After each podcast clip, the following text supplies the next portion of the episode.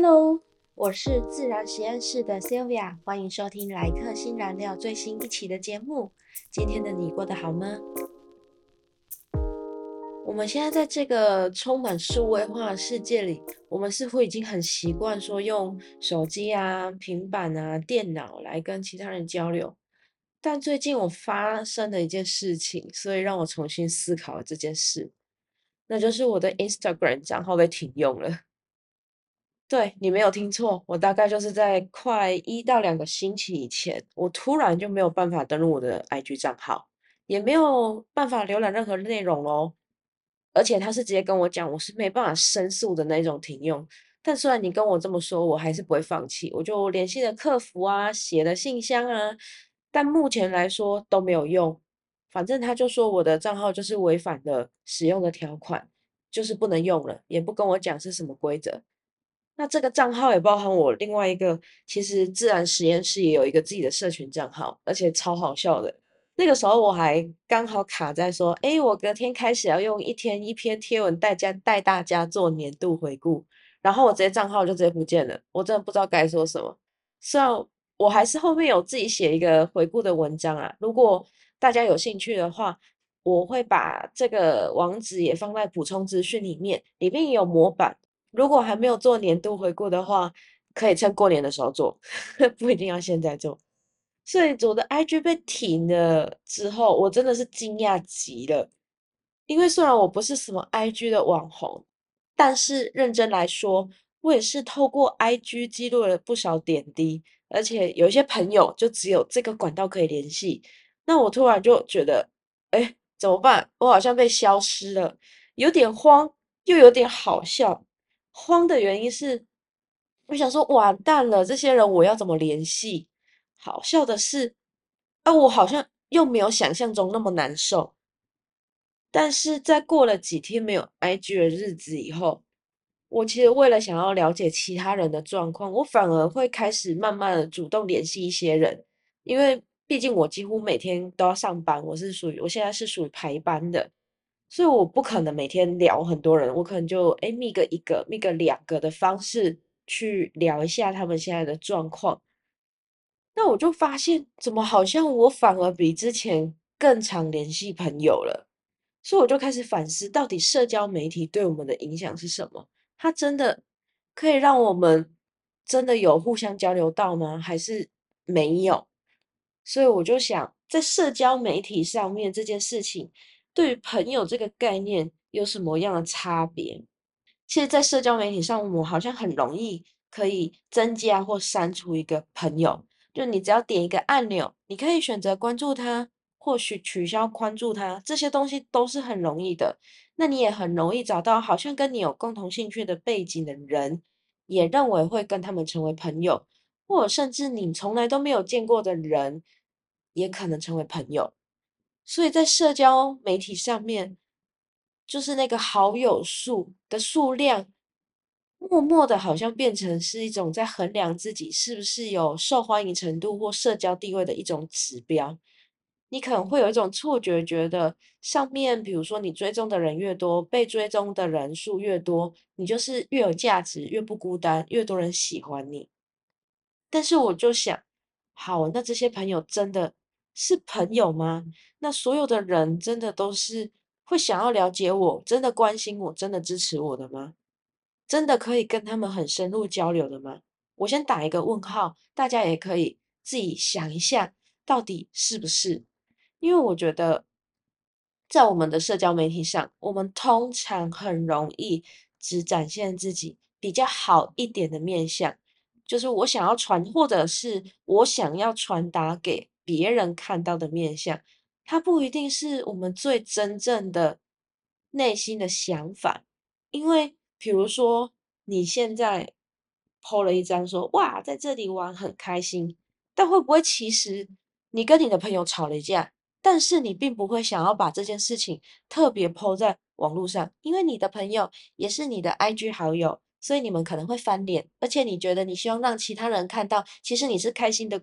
快乐的，所以你就选择 po 了一个哇，我在这里玩很开心。这个就是你选择放在社交软体上面的一件事情，所以变成我们在看的时候，也会忽略了这件事情背后的真实性、复杂性到底是如何，我们忽略了这个本质。也因为这样子，感觉我们跟朋友之间的互动会变得有点更加表面。我们可能会用点赞，我们会用一些简单的言论去表达说：“哎，我好像是有关心你。”我们会用一个图标表示我有支持，用一个滑动来表示我喜欢或不喜欢。虽然这些互动很方便，但是好像就不是真正的人跟人之间的沟通。它好像并不能代表说。哦，这个就是我想跟你表达的，或者是我们真正想要传递的情感跟想要建立的关系。再来就是，我们真的透过刚刚那些互动，真的就是在关心朋友吗？就是我们可能点了一个赞，留了一个表情符号，说了一个“哦，好棒，很漂亮，加油”，这些是我们真的真的有去关心的吗？如果我们真的有做，当然我们一定使用社交媒体，一定会做过这些事情。那我们其实就是完成了社交上面最基本的互动。我想，是不是真的那么关心朋友？我觉得这个答案我真的自己都没有那么肯定。但我想完之后，我觉得可以先简单下一个结论，就是关注他的那些动态，并不等于叫做我关心过他了。真正的关心是一种更真诚的去交流。比如说，我们看到朋友发布了一张旅行的照片，你可以去问他说：“哎，这个旅程你怎么去规划的？哎，玩得开心吗？有没有遇到什么状况？而不是可能只说哇，好漂亮，哇，好羡慕。那如果可能，你的朋友分享了一段工作的事情，你也可以问到更深入的说：那这工作上。有没有遇到什么困难？还好吗？同事都好相处吗？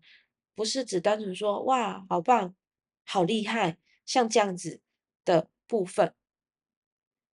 当你有去更深入的去交流的时候，其实我觉得这好像比较能够跟朋友真正的去建立一些关系。但当然，这个互动是双向的，你想要去关心，不代表对方也想要让你了解。我觉得这个就是你也可以去。先从你既然重视他，你就先去问问他的状况。那如果他可能觉得跟你这边并没有想要做更多深入的交流，那你就不需要投入太多时间。至少你已经有努力过了。那我们为什么反而就是在社交媒体上面，好像比较容易做，就是这些呃点赞，然后留个言说好棒之类的这样的留言的互动？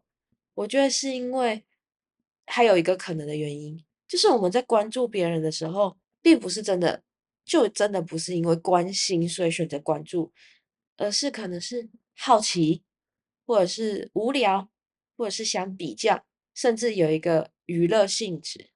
就是我们可能在社交媒体上看人家发布内容的时候，我们把它感觉像是在看一部连续剧、电影或者是小说。